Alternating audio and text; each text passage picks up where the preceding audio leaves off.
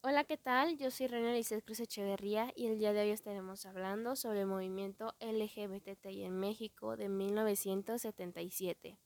Luego de cuatro décadas de luchar por el respeto y el derecho a disfrutar plenamente de su identidad sexual, esta comunidad necesita revisar sus logros. La lucha de las poblaciones de la diversidad sexual, que son los gays, lesbianas, bisexuales, etc., por disfrutar y ejercer plenamente los derechos consagrados en la Constitución Política de los Estados Unidos mexicanos hasta el día de hoy, así como la disfrutan las poblaciones heterosexuales, tienen una larga carrera. Sus antecedentes se remontan a los años 60, con influencia de dos importantes movimientos, que como sabemos es el feminista y el de la liberación de los afroamericanos. Está precedido también por el movimiento hippie y el levantamiento estudiantil de 1968, que dejaron su marca en los activistas pioneros a nivel mundial. En México sus antecedentes son el Frente de Liberación Homosexual de México, fundado por Nancy Cárdenas, y el grupo Sexpol de Antonio Cue. El 26 de julio de 1978, dentro de la marcha por la amnistía, a los presos políticos del 68, un pequeño grupo de homosexuales del Frente Homosexual de Acción Revolucionaria hace su primera aparición pública. El 2 de octubre, en el grupo Lambda de Liberación Homosexual y el grupo autónomo de lesbianas, OICABET, nace el movimiento de liberación homosexual. Sus objetivos y principios, como en todo, ha sido el reconocimiento de los derechos a estas personas, que sean por iguales, y también ha habido causas populares exigiendo el apoyo de su parte a las demandas de los sentidos, cese de la homofobia oficial, reconocimiento del derecho que, que se tiene como ciudadanos a todos por igual, que es la educación, salud, empleo, seguridad, bienestar. Se pedía lo imposible en ese entonces. En aquellos años de represión policial rampante, en los años 70 y 80, la atmósfera sociopolítica estaba atravesada por la represión, la violencia del Estado y la guerra sucia.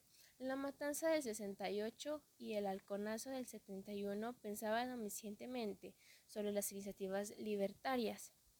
Y todo esto empezó desde que un día una persona fue rechazada y despedida de su trabajo porque pensaban que era, eh, bueno, que sus preferencias sexuales eran diferentes a las normales, que en ese tiempo pues lo normal era parejas hombres con mujeres y ese tipo de cosas.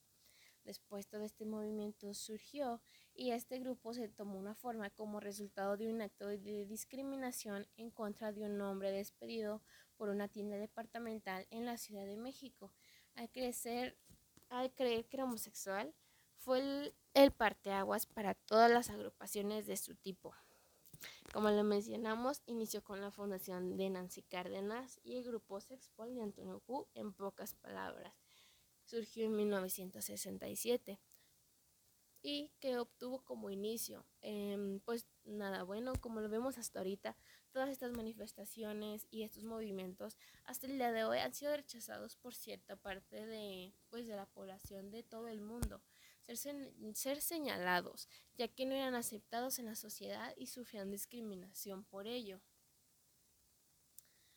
Todo esto se germinó, eh, como lo mencionaba anteriormente, por el movimiento de Sexpol, que fue en Colombia directamente donde, donde surgió, no aquí en México.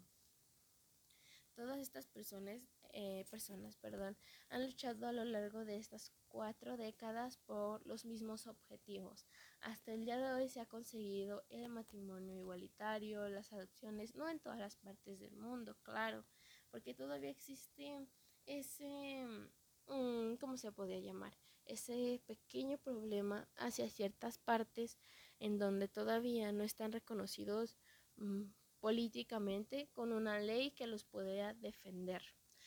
Es necesario hacer una revisión sobre la manera y el carácter de la colaboración y las anencias de las organizaciones LGBTI con instituciones y personas solidarias que se ven afectadas cuando intereses grupales o individuales opacan la finalidad de la colaboración.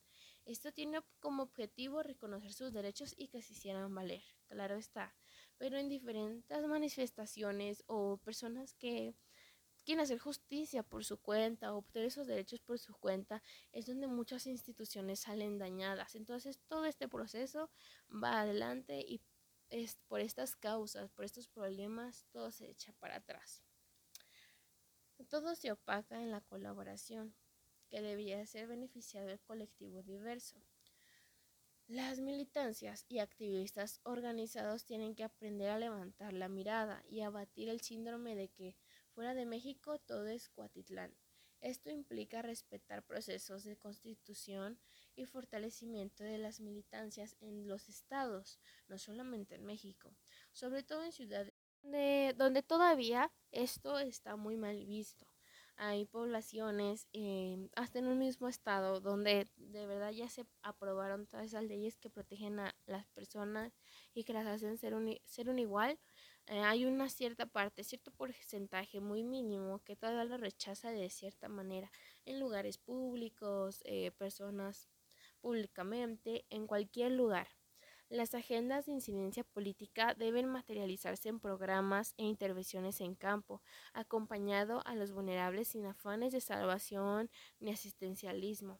Entender que para que haya justicia social necesitamos estrategias para enfrentar y abatir tanta impunidad entre los crímenes de odio contra gays y personas transgénero. De poco que sirva acordar en los olimpios políticos sin ningún beneficio tangible llega o percibido por sus supuestos beneficiarios. Esto fue pues todo lo que tuve que hablar sobre el movimiento LGBTI. Aquí la única cuestión es ¿estás a favor o estás en contra?